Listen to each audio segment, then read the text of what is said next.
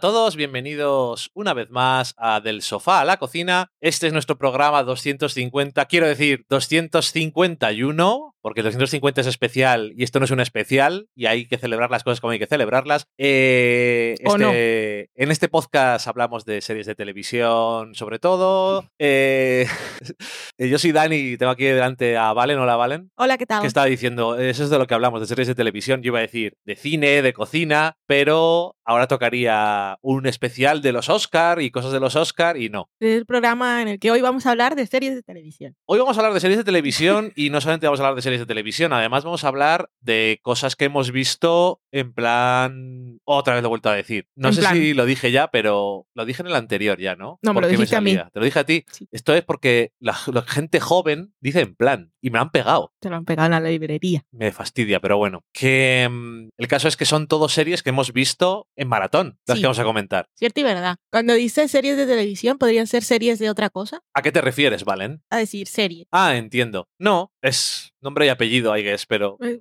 ¿Te, gusta Bueno, cómo, pues- cómo- cómo- cómo corto el ritmo del programa, solo empezando? Contenido serializado como puede ser de muchos formatos, pero una serie de fotos. Socorro. Venga, pues nada, eh, yo creo que directamente vamos a tirarnos. ¿Te estás te estás riendo? Eh, vamos a tirarnos directamente a la piscina y a hablar de las diferentes series. Por cierto, que tenemos un gatito, se llama Loki, y a lo mejor se lo oye en alguna ocasión. Ojalá, dirá la gente. Ojalá se le escuche. Bueno, que vamos a tirarnos a la piscina, como decía, y vamos a empezar a comentar series. Vamos a empezar quizás por la nueva, que está un poco más de actualidad, entre comillas, porque nueva. Y es no una serie, sino una miniserie. ¿O no se sabe? Vaya. Bueno, yo pensaba que era una, una miniserie. Es eh, Russian Doll, Muñeca rusa. muñeca rusa. Em, es una serie protagonizada, co-creada, dirigida a un episodio por Natasha León, que la podemos conocer de varias cosas, pero de Orange is the New Black especialmente, supongo. Es una serie de Netflix y está producida por Amy Poehler. Sí. Y son ocho episodios de menos de media hora, entre 20 y 30 minutos. Y mm, nos cuenta eh, la clásica historia de una persona que está La atrapada. otra co-creadora que todos nos olvidamos de ella siempre se llama, es apellido Headland, creo que es Lina Headland. Ok, está bien mencionar a todo el mundo implicado en estas cosas. Sí, que aparte es, es co-guionista de casi todos los episodios y dirigió los tres primeros, que son los que marcan el tono y el estilo. Muy bien, pues eso, que ¿de qué va? Es el. Nos presenta la clásica situación en la que un protagonista está atrapado en un loop temporal. Eh, lo hemos visto, en, por ejemplo, en la película Groundhog Day, que aquí se llama Atrapado en el Tiempo. O El Día de la Marmota. También la llaman así a veces, que protagonizaba eh, Bill Murray. Y. No me iba a salir el nombre ni si nos quedamos aquí 10 horas. Y luego nosotros también vimos eh, Happy Death Day, una. Que han estrenado ahora la segunda parte, ¿no? ¿Sí? Sí. Jolín, guay. Que también nos presentaba eso. En ese caso era una chica de la universidad que era un poco distinto porque todos los días la mataban. Y la mataba alguien y tenía que descubrir quién era. En este caso también es un poco distinto porque en el caso del eh, Groundhog Day es que se acaba el día y, y volvía al mismo día al despertarse. En este caso no es un día, sino que es un ciclo hasta que muere. Puede ser una semana, un mes, Mm. teórica- en teoría. En teoría, pero en la práctica no. No, en la práctica no, Nunca. pero eh, y no podría ser muy absurdo, pero también y a lo mejor si te ¿para qué te vas a poner a buscarle lógica también a estas cosas? No es un poco estúpido, pero también hay razones que se explican más adelante por las que los ciclos son más cortos. Y mm, eso pues tiene un poco de giro también sobre la fórmula, no es lo mismo también de siempre. ¿Y qué te ha parecido, Valen? Me ha gustado mucho. Yo había visto el tráiler, así que el giro del tercer episodio era el final del tráiler y yo sabía que era lo que iba a pasar y me sorprendió mucho que no fuera el primero. Pues los dos primeros episodios, igual la gente empieza a verlos y no, si no ha leído nada, no ha buscado trailers ni ha visto el- la, la preview que pone Netflix en la cabecera. em, los dos primeros episodios pues, parecen la risión y parece que va a ser la comedia más descacharrante del mundo y qué formas más originales de morir tiene la protagonista. Y entonces después la serie nos traiciona y nos mete otros ingredientes más dramáticos, y al final se convierte en una cosa preciosa. O sea, a mí me encantó todo el desarrollo de la serie. Es un poco de Good Place, creo. y, y, no sé, el mensaje final es, bueno, el que me quedó a mí. Es una serie que aparte tiene toques de ciencia ficción, al final uh una explicación a las cosas, y entonces te puedes quedar con la parte filosófica o de videojuego, que es un poco lo que hacía Bandersnatch, pero aquí de verdad emocional y tal, o con el mensaje del último episodio, que claro, vamos a hablar sin spoiler, no lo puedo decir, que era lo que iba a decir, así que no lo digo, pero me gustó mucho el, el cierre. Al final es eh, un poco exploración de traumas y, y, eso, muchas oportunidades y el concepto de muñeca rusa es de ir sacando capas hasta que encuentras tu parte más pequeñita, que te explica un poco las cosas y, y, ser buena persona. Es que no puedo decir nada y me, me fastidia un poco porque es una serie para hablar. Ok, yo estoy de acuerdo con todo lo que has dicho. Eh, creo que eh, Natasha León es parte del atractivo de la serie en el sentido de que tiene, tiene una energía muy concreta y una forma de hablar curiosa y hace fácil que te resulte entretenido seguirla, que eso está bien porque vas a ver repeticiones de cosas. Mm. Y es una fórmula que al principio puedes reconocer. Y está, está chulo. Me gustan los elementos que van introduciéndose después. Sobre todo hay un episodio en concreto que es muy potente en muchos sentidos y el final es muy bonito. Solo tengo una duda. Y es, me dio la sensación de que, bueno, a ver, la te voy a lanzar la pregunta a ti directamente. ¿Tú crees que Russian Doll justifica ser una serie? Es una cosa, es que grabé esta semana review en Fuera de Series y ahí hablé mucho con spoilers y por eso aquí me queda un poco cortada porque venía un poco a, decir las mismas cosas y me di cuenta que no podía. Eh, eso no tiene nada que ver con eso, sino que ahí estábamos hablando de lo de la segunda temporada y es que eh, Natasha Lyon cuando ha estado haciendo promo de la serie dice que cuando hicieron el pitch, hablaron de tres temporadas. Pero vista esta primera, que el cierre es tan perfecto y maravilloso para la historia que me han contado en concreto, o sea, si yo me pongo a pensar así desde el punto de vista de, de cómo se construyen las historias, o sea, cuál es, cómo podría continuar, no lo veo. Pero no solamente me refiero a la continuación, sino a que sea una serie y no una película. Ah, me gusta mucho más que haya sido una serie y no una película. Pero ¿tú crees que tiene sentido la serialización? O sea, sí que tiene, en algunos sentidos, después de verlo entero, me da la sensación de que no era de estas cosas que lo ves y dices, aquí sobran hora y media y puedes haber hecho una película fácilmente, no era en ese sentido, sino que me da la sensación de que, viéndolo además, que lo vimos prácticamente del tirón, lo veía como es una película larga más que una serie. Es que... No entiendo por qué te contradices en tu propio planteamiento. Pues porque cuando haces una serie, exploras las cosas y la narrativa de otra forma. Y aquí me da la sensación de que en algunos de los episodios se terminaban y empezaba y cuando y podrían haber enlazado con el siguiente sin que fuera demasiado episodio, como unidad. O sea, podría decir episodios, episodios, dos. Lo demás es como una trama todo seguida. ¿Y entonces qué es lo que quieres decir? No, que me parece, es la reflexión simplemente era para decir que me parece curioso lo de hacer series. Como que no sé si hacen series porque a la gente le gusta ver las cosas en cachitos o porque eso es lo que mejor encaja con tu idea. A lo mejor este no es el mejor ejemplo, pero es lo que... No, es que me has traído una reflexión que se podría hacer en muchos casos, pero aquí no, lo sé. No sé. Porque no, la sientes, no sientes como una película larga ni crees que se podría haber contado en menos tiempo, no, pero no, aún así... Lo siento como una película larga, pero es que cuando normalmente cuando, cuando pienso esto es porque creo que podían haber cortado muchos trozos y haber hecho una película. En este caso no tanto, pero casi me da la sensación de que si se hubieran esforzado podrían haber hecho una película. Entonces no sé si es porque Netflix dice, me gusta más serie porque en trozos de 20 minutos la gente lo ve mejor y... Eso se lo puedes preguntar al señor robot de Netflix, yo no te lo puedo decir. Pero no, la gracia de que te dejen es que un tipo de historias de estas en las que tienes que conocer a los personajes y explorarlos y... Porque es que si no, eh, queda todo en una formalidad de la repetición y tal y es que tú podrías, claro, podrías contarlo en una película, pero el, el pozo emocional no sería... ¿Pero tú, crees, ¿tú crees que se profundiza lo suficiente en los personajes en los cinco primeros episodios? No, porque en los, los primeros cinco episodios te están mostrando un poco las reglas del juego y ellos, y ellos no saben qué es lo que está pasando. Es que... En los tres primeros episodios solo tenemos un personaje. Es que cinco o episodios o así. O sea, el 80% es presentar reglas del juego, me parece mucho. No O sea, sé. la serie no te ha gustado. Que sí, que sí que me gusta. No, no te ha gustado porque lo que estás diciendo es que no te ha gustado. Que sí, pero que no lo sé, no sé. Es que a, a veces digo, te pregunto a ti y digo, ¿y ahora qué digo yo? Pues voy a.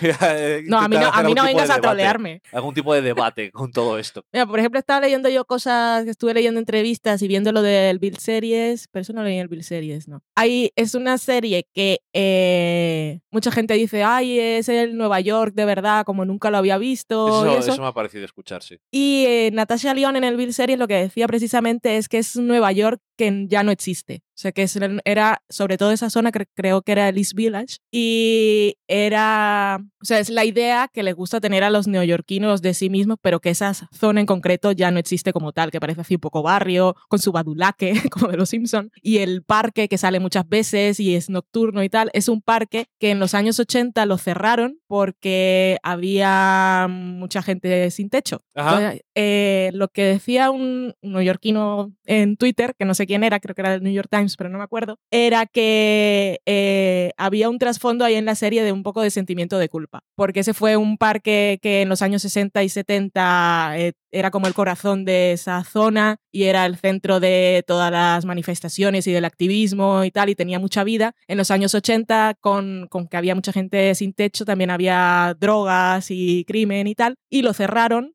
eh, eh, para remodelarlo. Luego toda esa zona se ha convertido en otra cosa por la gentrificación y hay un toque de queda en ese parque. O sea, ese parque no se puede pasear de noche. Y lo que nos muestra la serie es otra historia. Y también eso de reconocer un poco a los, bueno, de encontrarte con, hay un episodio en el que Nadia se pone a hablar con un señor mayor en un edificio que no conoce, dice que esas cosas ya no pasan en ese barrio. Entonces es curioso, parece que la serie tiene como muchas capas que luego, ese tipo de cosas que no, pues, que no te enteras. También tiene muchas referencias judías, que luego hay algo muy claro, pues, mencionan comida y ella, hay un episodio en que van donde un rabino, y es una serie también como muy judía, que hay muchas cosas que se nos escapan y tiene como muchas, muchas capas. Ujú. Bueno, pues después de un aporte realmente interesante en vez de lo que he dicho yo, vamos a pasar pues de esta recomendación, que además es eso, que es una serie... ¿Pero la yo, recomiendas o no? que yo creo que está... Sí, que yo Pero creo ¿no que te se pareció súper bonita? Sí, ¿El me final gustó te mucho gustó? el final, pero cuando estaba me pareció que al principio había demasiado humor con las repeticiones y todo eso, que a veces estaba bien, pero llega un punto en el que parecía que está un poco extendido. Es que no, es que no digo que no puedo decir que no me gustó la serie porque el tramo final, Hmm. el último cuarto o el último tercio de la serie, me parece que es muchísimo más interesante, muchísimo mejor, más emocionante y que realmente aprovecha Sí. la premisa. Que al principio parece que es muy repetitivo, pero luego cuando se va repitiendo el- la idea de que ella siempre se muere y tal, eh, estoy diciendo mucho y tal hoy, eh, la- se va repitiendo la muerte de la protagonista. Una vez nos han introducido esa idea de ciencia ficción y que es un poco multiverso y que todas las líneas de alguna manera existen,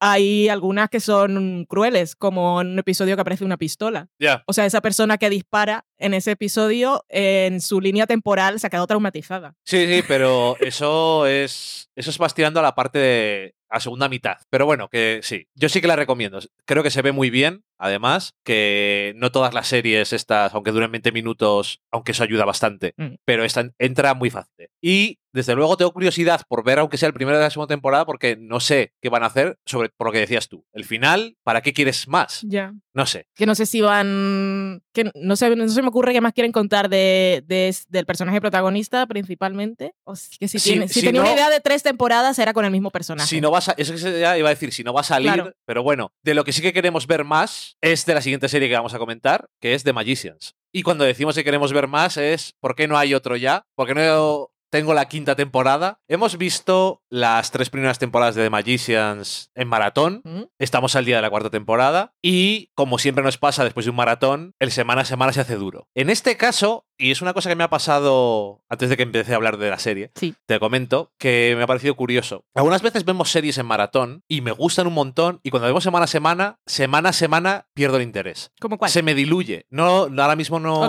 no te sé decir un ejemplo. Es que te iba a decir, por ejemplo, Shameless, pero justo cuando llegamos semana a semana, llegamos a la peor temporada para eso. Sí. Entonces, no es un ejemplo bueno. Pero algunas veces me pasa que veo en maratón y digo, esto me mola más, dame más, dame más, y cuando ya semana a semana, no es que no me guste, sino que se me olvida la ansiedad por ver más.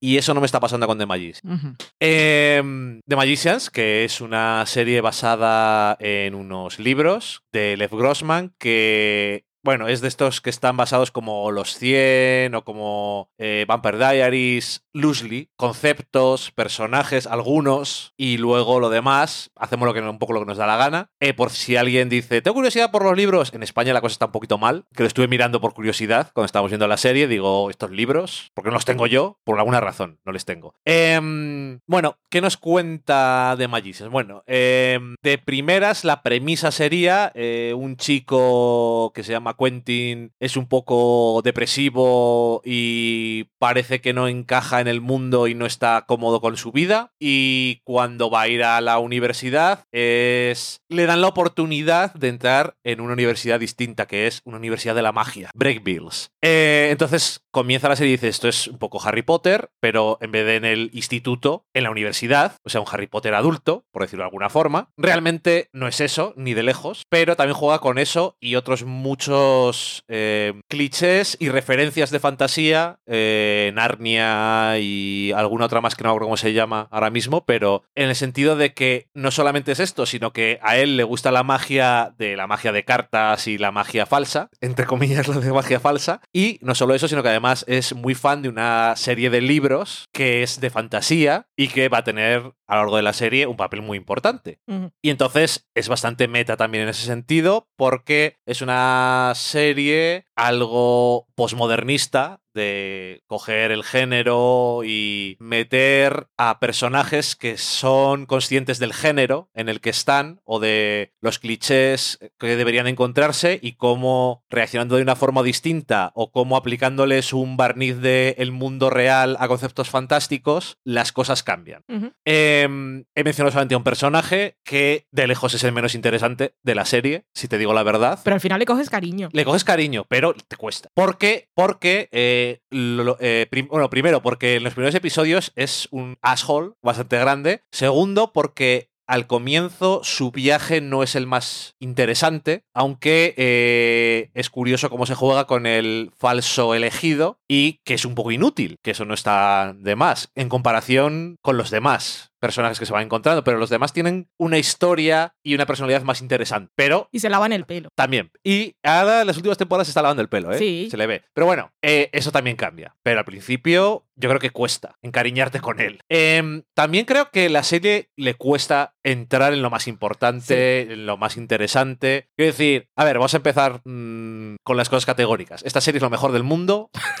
No me vengáis ahora. A mí no, yo vi unos episodios y no me gusta. I don't care. Esto es lo mejor que se ha hecho en televisión en años y lo amo. Eso, el que Primero. me diga es, hoy estuve punto en Twitter de, de sacar la foto de Show Me Where I Ask, de la señorina con el globo terráqueo, porque estaba Marichu diciéndome que estaba viendo Magicians y uno entró y dijo, yo vi uno y no me gustó, pero luego me di cuenta que él había contestado porque la seguía ella. Ah, vale. Entonces dije, va, os dejo ahí, no digo nada. Ahora es lo malo que tiene Twitter ahora que te metes en conversaciones sin querer porque luego si le responde estás los dos metidos. Pero bueno, lo que sea. Que yo venía a contaros simplemente lo buena que es de Magician y lo mucho que me gusta. Dicho eso, reconozco que la primera mitad, la mm, primera mitad de la primera temporada Sí, es muy de plantar conceptos, algunas ideas y no desarrollarlas mucho y tampoco presentar las ideas más importantes ni interesantes que tiene la serie. ni están todos los personajes principales en el mismo nivel de importancia. Hay, hay algunos como Elliot y Margot que aún están un poco... Sí, muy secundarios, secundarios. alivio cómico casi. Y esos primeros episodios sí que parece muy Harry Potter en universidad con drogas y sexo porque hay un malo del que no sabemos Sí, nada y es un poco así Voldemort y el Y Quentin es súper Harry Potter. Y que tiene algo, dice, oh, señor Quentin, Sí. porque le conoce, oh, Mm. es el elegido. En el momento en el que hay un giro en la trama, pero sobre todo cuando, por no señalar, cuando Elliot y Margot dejan de ser veteranos en una universidad sí, y son compañeros de los demás, y es un- una cosa más grupal, aunque no estén juntos, Mm. la serie mejora mucho, pero también tiene tiempo para desarrollar un montón de cosas. Incluso A ver, eh, a mí el segundo tramo de la primera temporada me gustó y dije, empiezo a ver dónde está la cosa, pero no es hasta la segunda temporada, no te cuento la tercera, que es jodidamente es- genial, pero la segunda temporada y cómo hay muchos elementos que están plantados desde bastante pronto y después son muy importantes. Pero, por ejemplo, eh, sería el viaje de Julia, eh, que es una amiga de la infancia de Quentin y que tiene un viaje súper interesante a lo largo de la serie y que no te esperas. En la primera temporada dices, "Mm, ¿qué estáis haciendo exactamente con este personaje? Y sin embargo, lo que ocurre a lo largo de la segunda temporada te demuestra cómo los creadores de la serie tienen pensado cómo utilizar las cosas, porque también es una serie muy de consecuencias y que no pasa algo y dices, ha pasado, sino que todo tiene un montón de consecuencias, consecuencias muy importantes en algunos casos, como al final de la tercera temporada, al final de la segunda temporada y al final de la tercera también, y ya veremos en la cuarta, que también me está gustando. Todos los finales de temporada Todo son es- decisivos. y todo es, eh, han pasado cosas, Se acumulan. Ergo pasa otra cosa. Todo tiene causa y efecto. Eso eh, también me gusta mucho que es una serie con magia dura, en el sentido de que no es un sistema blando como los de Harry Potter, que es eh, abracadabra y pasan cosas, sino que es la magia es ciencia. Hay que tener conocimientos, pero también hay que tener habilidad. No todas las personas pueden hacer los mismos conjuros. Y hace falta energía. No todos los conjuros se pueden hacer porque sí. A lo mejor te hace falta energía extra, de donde la sacas. Eh, la magia no vale para arreglarlo todo y tiene consecuencias. Y en algunos casos duras. La serie es increíblemente graciosa. Tiene unos chistes, los meta y los no meta, que son buenísimos. Cuanto más avanza la serie, más. Pero tiene unos momentos oscuros y jodidos que son muy potentes. También tiene unos momentos musicales que veo que es una cosa que les gusta. Uno por temporada. Y me alegro porque cada uno ha sido mejor que el anterior. Y ya me callo. Cuéntame algo más. Esta es una serie de fantasía que aprovecha, o sea, ama el género en realidad y lo explota hasta el final. Y también tiene sus toquecillos de ciencia ficción. Si las personas que nos están escuchando les gusta el género de la fantasía eh, y empiezan a ver la serie, yo quiero que tengan muy en cuenta lo que ha dicho Dani de que la primera temporada al principio parece... mm, Bueno, el, el principio de la primera temporada la serie aún no ha explotado su potencial y está un poco poniendo las cartas sobre la mesa, casi que parece un poco procedimental en los primeros episodios, pero si os gusta el género, tened paciencia porque os veréis recompensados, pero muchísimo. O sea, para el final de la primera temporada ya, ya os habrá cambiado totalmente la imagen de la serie y diréis, y ahí sí diréis, ¿por qué no estaba viendo esto? Y ese final de la primera temporada es mínimo el nivel de todo, de implicaciones, de ambición narrativa y de enganche que os va a dar en comparación con la segunda y luego la tercera. O sea, cada temporada es muchísimo mejor que la anterior. Y la mitología de esta serie es tan amplia. Al principio parece que es un poco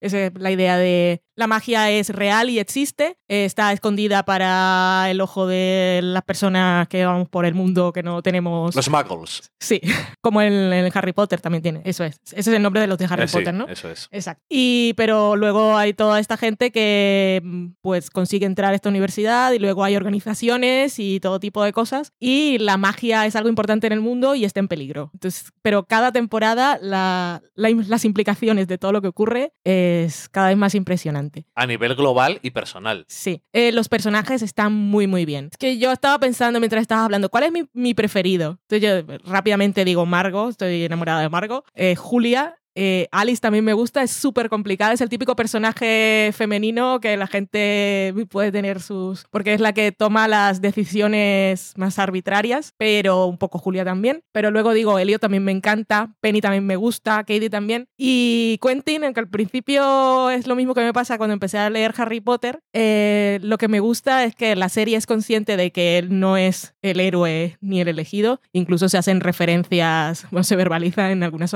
en algunas ocasiones, pero es que él también lo sabe y cuando llega el momento de hacer cosas de elegido, él es capaz de saber quién es la persona que tiene que ocupar su lugar. No es el, oh, yo soy el héroe, yo llevo todo sobre mis hombros y hago las cosas. O sea, hay una cosa que hace al final de la primera temporada que a mí me empezó a caer bien. Ok.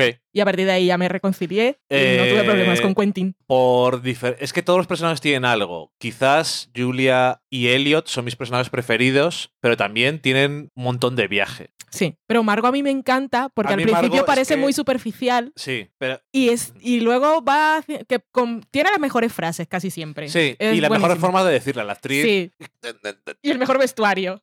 Pero Eso de todas formas. eh, en realidad que, que parece un poco alivio cómico, pero es tan inteligente y tan estratega y lo va demostrando temporada tras Pero luego temporada. también, y también demuestra sus defectos, que es su carácter fuerte le juega malas pasadas. Sí, sí, sí. Bueno, aquí no hay ningún personaje caramelo, todos son complicados y en algún momento de esas cosas que dices, ¿por qué has hecho esto? Te odio. Sí. Pero, pero es que a, a mí Margot me Lo mismo que, por ejemplo, al principio, eh, por ponerte un ejemplo, Penny, dices, ok, o sea, no me molesta, Sí. Pero ¿y qué me cuentas? Sin embargo, lo mismo, un montón de cosas que le ocurren y un montón de cosas de interés, pero que luego al final no es, no es mi personaje preferido, pero en comparación con el principio, exagerado. Alice también tiene un viaje curioso, lo que pasa es que es un viaje muy diferente, porque no es, a veces no es tan emocional como intelectual Sí. su viaje. Y es muy curioso porque es diferente el viaje. Y Katie, Katie. Katie tiene un viaje que es una de sus desventajas es que es muy emocional. Quiero decir, parecen personas, Mm. porque tienen muchos defectos todos, pero también tienen las cosas esas a las que aspiramos. Esos momentos que te definen y que eh, unos u otros acaban pues coronándose y diciendo, mira, podías hacer cosas bien. En fin, Todos eh, sacrifican cosas. ya lo creo. Es impresionante. Unos más literales que otras, pero... Pero todos, todos tienen. estaba pensando yo todos los momentos de sacrificio y se me había olvidado el de Elliot. Sí, jolín. Que es que como también es un poco gra- al principio, sobre todo en las primeras temporadas, es muy gracioso. Se me había olvidado el peso del sacrificio que había hecho, que es súper importante. Eh, Elliot, por ejemplo, eh, hasta bien avanzada la segunda temporada, no parece que le cojan cariño también al personaje y le. Y se den cuenta de que una consecuencia de lo que está pasando es que tiene que madurar. Y cuando habla con Margo y dice, no, esto, esto es ser adulto y que tienes que hacer cosas. Pero que es que, bueno, otra de las cosas que más me gusta de esta serie es eh, su aproximación a la fantasía desde un punto de vista realista, no en el sentido que no me gusta a mí, que es como cuando hacen eh, cosas, por ejemplo, de cómics en plan realista, joder, en plan. Eh, Y tal. Con estilo realista, que es esto no podría volar, eh, o cuando cae de un edificio se tiene que torcer el tobillo. No es un realismo limitante, sino que lo que hace el realismo en The Magicians es añadir más complejidad a las cosas. Porque no moviendo una varita se arreglan las cosas, sino que cuando haces una cosa, alguien se enfada o alguien sale dañado para que tú te beneficies y pasan cosas. Es que también aquí no voy a entrar en spoilers, pero anda que no hay spoilers para hacer. Hay tantos spoilers, no sabría ni qué spoilear.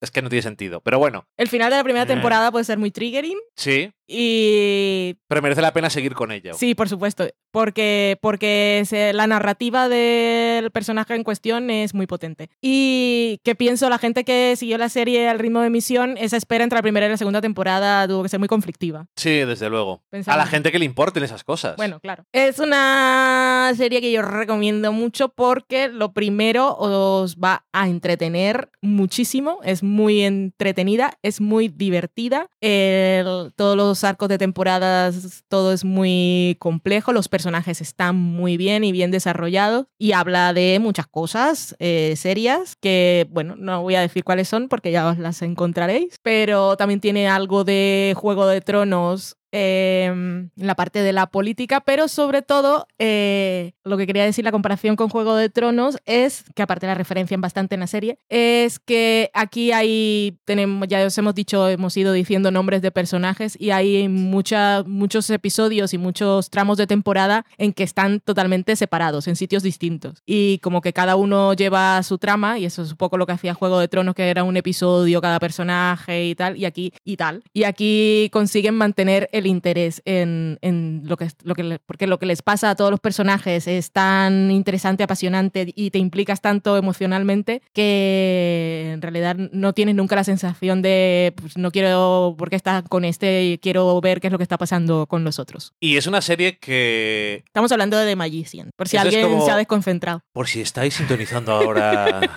en nuestra cadena, estamos hablando de The Magicians. Valen, te iba a comentar. No, yo lo digo porque a veces cuando Ya, ya. escucho gente y lleva mucho rato, rato hablando de una cosa y yo tengo mis propios pensamientos o el gato tira algo al suelo, se me olvida de qué están hablando. Sobre todo si es algo que no he visto y están diciendo nombres que no sé. Bueno, hay eh, que quería decir una cosa simplemente, que yo creo que ya hemos dejado claro lo que pensamos de The Magicians, pero creo quiero decir que también es una serie que se, se permite los momentos que te hacen amarla. En el sentido siguiente. Hay una trama muy importante que hay que hacer cosas, pero luego de repente, por ejemplo, la tercera temporada, hay un episodio que es prácticamente entero, hay otras cosas, pero de dos personajes haciéndose viejos.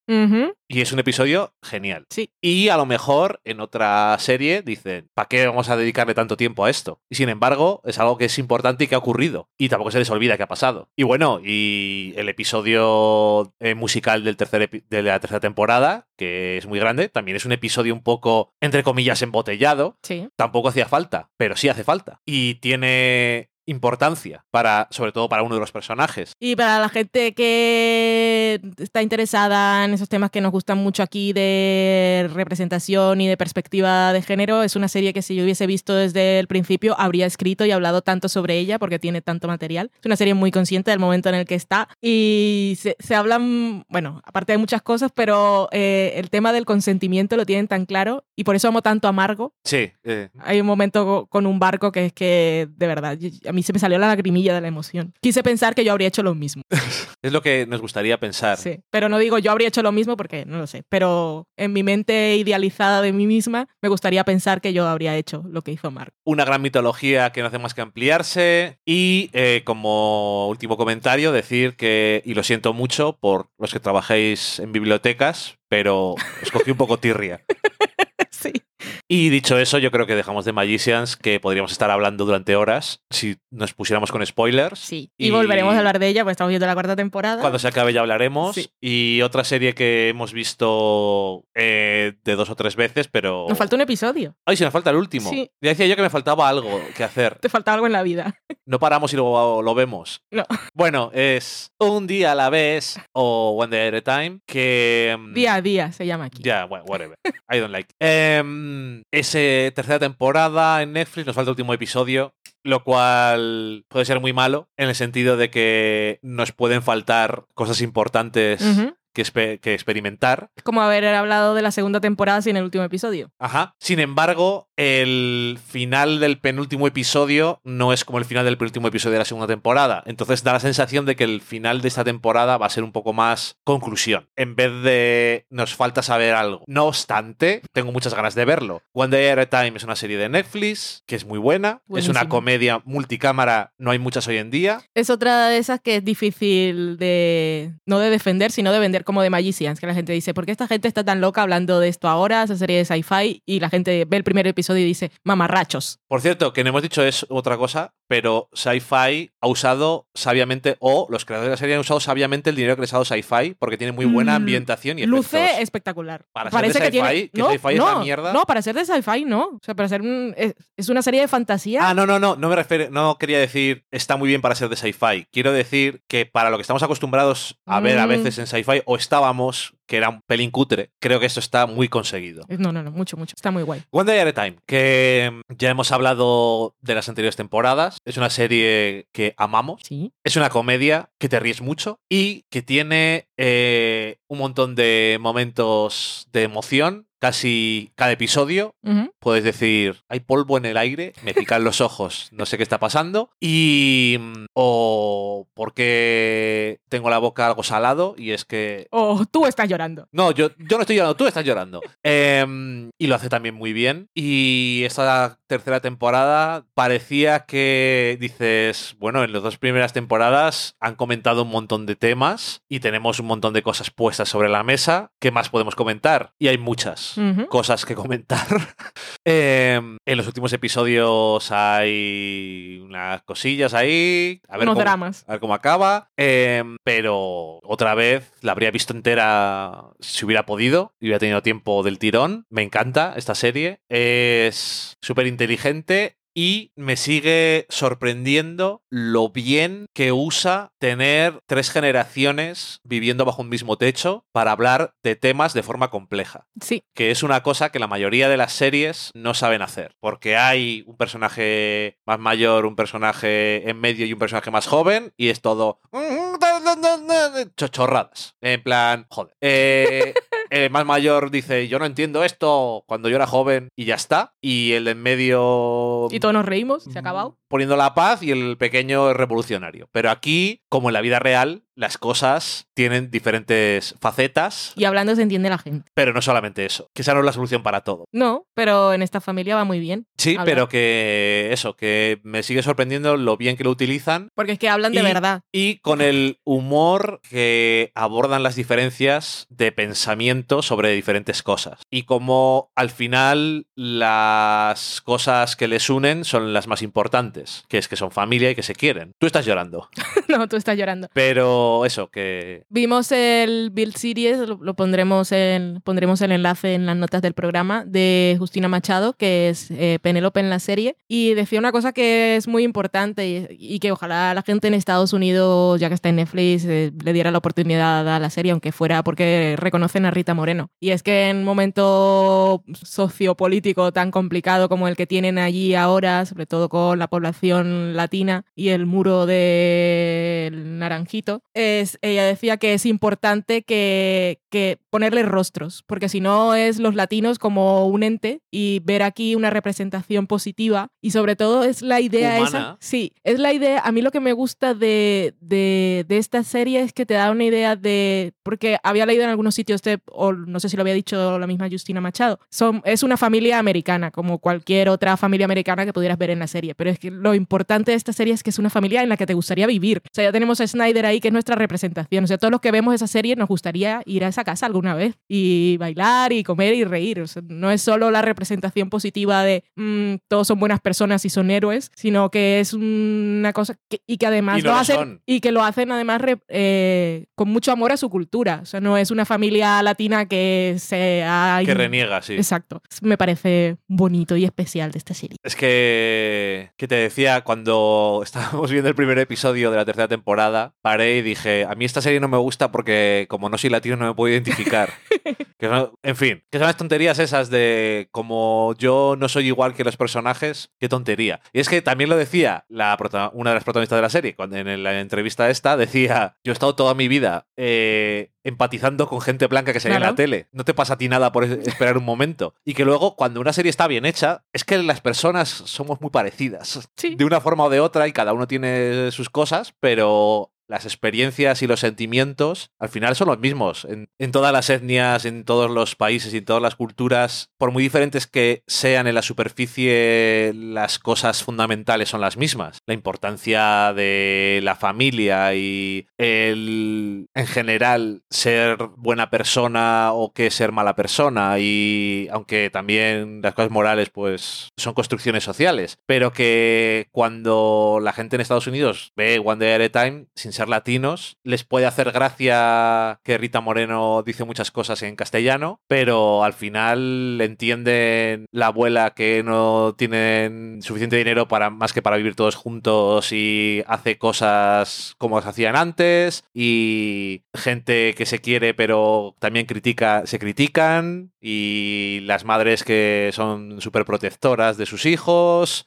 Todas estas cosas es que son universales, que es una que no entienda, que no conozcas un nombre de alguien o que si no estás cuasi puesto, no reconozcas al gorila de Stefan en el primer episodio de la tercera temporada y te haga un poco más de gracia, no, ha- no cambian las relaciones entre las hermanas ni Mm. cosas de esas. Es que, no sé, es tan absurdo. Sí que lo es. En fin, bueno, pues tres series. Hoy ha sido un día muy positivo. Sí. Tres series que nos han gustado, por más que me gustaba al principio tocar la moral y estamos muy contentos de que existan y por supuesto, según terminemos esto y nos pongamos a cenar, vamos a ver el último episodio de One Day at a Time, como siempre también diré yo, ¡ya se ha acabado! Pero esta vez ya se me ya queda uno, sí. pero bueno, eh, muy chulo, la verdad es que estamos muy contentos. Y si os animáis, hombre, The Magicians es la que más cuesta porque son episodios de 40 minutos, Son temporadas de 13 que no lo hemos dicho. episodios de eh, temporadas de 13, pero bueno, que son 40 minutos, Mm. por lo tanto son, es el doble de larga que estas Sí. otras en, de base. Y, y nada, que espero que Netflix renieve One Day at a Time. Renieve. espero que renueve One Day at a Time y que el año pasado les costó un poco, pero y que la gente se termine enganchando a esta serie que mola tanto y Sí. que te da un poco los feels. Sí, es una serie que te ha- es comedia de verdad, o sea, te hace reír, cuando te hace reír son carcajadas. Y cuando Pero te puede pasar de la carcajada al drama con una frase. Y al revés, cuando estás llorando, entonces te hace una, una frase de comedia y entonces te ríes ahí pero no un de poco forma, los mocos y pero haces... no, no de forma inapropiada. No, tampoco. no, no, muy bien. En fin, que vamos a ver qué nos ha dicho la gente para cerrar el programa.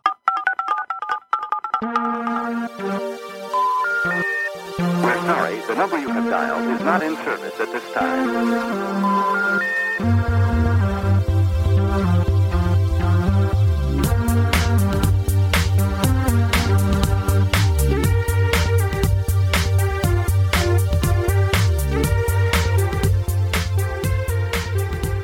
Pues ya estamos en la sobremesa y Valen, cuéntanos algo para que nos podamos ir despidiendo y marchándonos a cenar. En Twitter tenemos a Enelia que decía que habíamos coincidido nosotros con Alex de O Televisión hablando de la oscuridad de Titans de Netflix, la oscuridad de la imagen, Ajá. y recomendaba nada de verla con luz. Ok.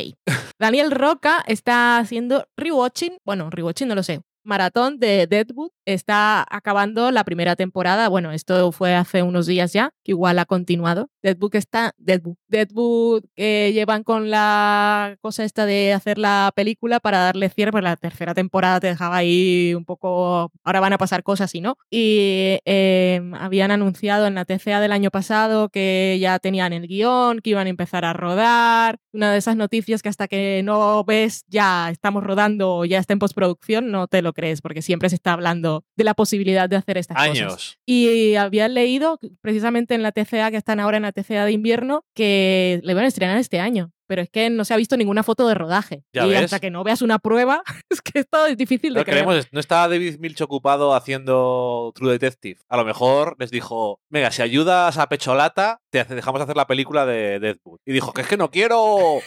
Veremos si es verdad. Los actores estaban interesados, por lo menos Ian McShane. ¿McShane? Sí, no sé. No, no he querido leer muchas noticias porque es una de esas que he leído tantas veces du- durante tantos años que hace más de 10 años que se acabó. Empezamos Deadwood. el rewatching, me acuerdo, y no sé si terminamos la primera y empezamos la segunda, pero nos quedamos así porque lo estábamos viendo en DVDs. Sí, Y qué rabia. ahora está en HBO. bueno, aquí. Sí, nosotros también. Bueno, nosotros también tenemos el HBO de Estados Unidos. Tenemos una pregunta de Sergio Velasco que dice, nos pregunta eh, qué plataforma tiene todas las temporadas de Twin Peaks, cuándo llega la última de Vikings a HBO y si hay algún anime sobre cocina interesante. La primera se la respondo yo, estuve mirando en Just Watch y al parecer no está disponible eh, Twin Peaks. Ah, en pensaba que lo la tenía tenía Movistar. Movistar. Ten- tuvo la Movistar fue la que emitió la cuarta temporada y tuvo las La tres cuarta, la tercera, sí. La tercera temporada, el regreso, el retorno. The Return. Y, y puso las dos primeras también, pero lo vi ahora en Just Watch y me mandaba a comprar DVD si quería. O sea que se les ha caducado. Se les ha caducado los derechos y no han tenido ningún interés en renovarlos porque como la tercera temporada fue un poco tal que así. Ya lo creo, que fue un poco tal que así. Así que en principio, de todas formas, recomendamos la aplicación Just, Just Watch. Pondremos la- el enlace en las notas, que me- estas cosas me las digo a mí misma. Luego cuando está montando dice, efectivamente, vale, tienes que ponerlo. Sí, exactamente. Que va muy bien. Yo la suelo usar Sí. para todo porque es lo más fácil. Pones ahí el nombre de la serie y te dice, pones, puedes El activar. país. Sí, puedes, eh, según el país en el que estés. Esto no es solo para España, es a nivel internacional. ¿Cuándo llega la última de Vikings a HBO? Pues eso voy a mirar ahora mientras tú piensas algún anime sobre cocina interesante. Se ha estrenado terminado la última de Vikings, entonces, entiendo. Sí, la última de Vikings ya se acabó. Ah, vale, correcto. Eh, animes de cocina, yo creo que el más famoso es Food Wars, pero es un pelín fanservice para mi gusto. Creo, de hecho, que vimos eh, Valen y yo el primer episodio juntos, pero es que es súper... Es un sonem, y eso quiere decir que es de batallas, pero en este caso son batallas de cocina, pero también que en teoría los sonem están dirigidos a jóvenes hombres en Japón y ya supongo que se me entiende lo que quiero decir con fanservice. Y es que es innecesariamente... se recrea innecesariamente en la figura femenina, por decirlo de una forma muy suave. Y es una pena porque, aunque la cocina es un poco exagerada, no estaba tan mal, pero es que es, es una exageración. Solo tengo que veas el primer anime, el primer episodio del anime, que hace una receta que me pareció súper curiosa y me dio hambre, pero es que cuando se lo come es todo muy sexual, es el resumen. Eh, yo sé más mangas, hay mangas de cocina que están muy guays, o de comida más bien, como por ejemplo los del gourmet solitario que hizo eh, este mangaka que ahora eh, se murió el año pasado y que, jolín, no me sale el nombre ahora, estoy tonto, pero que son puro amor por la cocina japonesa, súper tradicional, pero que dan hambre y solamente es un señor que tiene su momento de comer cuando está trabajando y tiene que buscar allá donde esté un sitio en el que com- comer algo. Y la verdad es que está muy guay. Em, ahora mismo no me sale más, la verdad. Es una pena, porque hay animes y mangas básicamente de todo, lo que se puede hacer competiciones. Y Food Wars, efectivamente, es manga de competitivo de cocina, pero ya te digo que a mí eso, sobre todo después de ver eh, animes que son muchísimo más... Vamos, muchísimo más no, no es la palabra. Excesivamente, exageradamente más respetuosos con sus personajes femeninos, como Full Metal Alchemist Brotherhood o The Ancient Magus Bride, que no lo parecía que lo iba a ser con la premisa que tenía, pero lo es. Es que a mí me choca demasiado. Pero bueno, oye, yo creo que ya podría dejar de hablar, pero Valen todavía está pensando. No, cosas. estaba mirando información porque mirando en Just Watch me aparecía la quinta temporada de Vikingos, eh, como que ya estaba disponible en Netflix, en HBO y en Movistar también dice. Aquí, aquí la emite, emite los episodios semana a semana Fox, creo. Pero lo que creo es que solo está disponible la primera parte de la quinta temporada, porque eran 20 episodios y los dividieron en dos partes y ahora se ha estrenado la segunda y esa segunda es la que aún no está. Estaba buscando fechas y lo que dicen es para primavera. Que primavera igual es marzo, porque eh, por lo que he estado leyendo de temporadas anteriores, no tarda mucho cuando acaba la, la temporada en estar disponible en streaming en, en las plataformas que tienen los derechos. Así que en principio eso. Pero mirando notas de prensa y eso de- las que tengo en el email de HBO, aún no estaba anunciada la fecha. Ok, esto también, por cierto, ha sido un momento para demostrar que si hubiese estado durante dos horas buscando lo- los datos, habría estado dos horas hablando. Sí, yo te oía ahí, habría- bla, bla, bla, bla, bla. habría bla. sido una disertación sobre quién sabe qué, porque me había empezado a ir de lo que me había preguntado. No te estaba escuchando, la verdad. Pues- Oía un ruido blanco. Había dicho que habíamos visto el primer episodio de Food Wars Mm. y que era. No me lo repitas, que lo escucho mañana cuando esté montando. Bueno, que eso. Eh, nada más, entonces, ¿no, Valen? Nada más, se ha acabado su programa, todo de cosas bonitas. Eso es. Vamos a terminar con cosas bonitas, que es lo que nos gusta. Y. No, no vamos a terminar con cosas bonitas, que el programa fue de cosas bonitas, decía. Sí, pero eso digo que vamos a terminar diciendo cosas bonitas que ha sido de cosas bonitas. Ah, ok. Cosas bonitas. Vale, ahora que estás montando, pon eso de títulos y ya está. Cosas bonitas. Es muy bonito. Ya sabes que a mí me gustan los títulos muy largos, pero ¿qué le vamos a hacer? En cualquier caso, que muchas gracias como siempre por llegar hasta el final. El programa 250 algún día aparecerá. O no. Este, Valen, es el 251, recuerda. Ok. Y, Pero me si lo salto como en algunos edificios que no hay eso planta es, 13. es como lo de Bean John Malkovich, Mm. que es la plaza de la plaza, la planta de me- media y es lo que hay. Eh, algún día lo habrá, porque te obligaré a hacer un especial. Ya veremos. ¿Qué me obligas o qué no? Yo no te puedo obligar a nada, o sea que simplemente lo digo aquí fingiendo que tengo algún tipo de, de cosa que decir sobre lo que va a pasar en la vida. Em, nada más eso. Muchas gracias a todos, nos volveremos a escuchar en 15 días. Eh, sentimos, pero este año lo de los Oscars no ha sido posible. No. Eh, no hemos tenido tiempo para ver películas. Y, pero habéis visto todas las temporadas de Magicians. Ya sabéis que las películas te hace falta más tiempo. ¿Cómo te hace falta Sí, más tiempo? más tiempo seguido. Porque a veces. No te justifiques, no lo hemos visto y ya está. Bueno, da igual. Este año no ha tocado. Tenemos las películas por ahí, así que igual algún día algunas las veremos Ajá. y a ver qué nos han parecido. Y además tenemos que hablar de las películas que sí hemos visto. Mm. Como por ejemplo Roma. Algún día. Whatever. Eh, nada más que eso. Nos escuchamos. Adiós. Que alguien nos mire como mira Lidia a Papito. Adiós.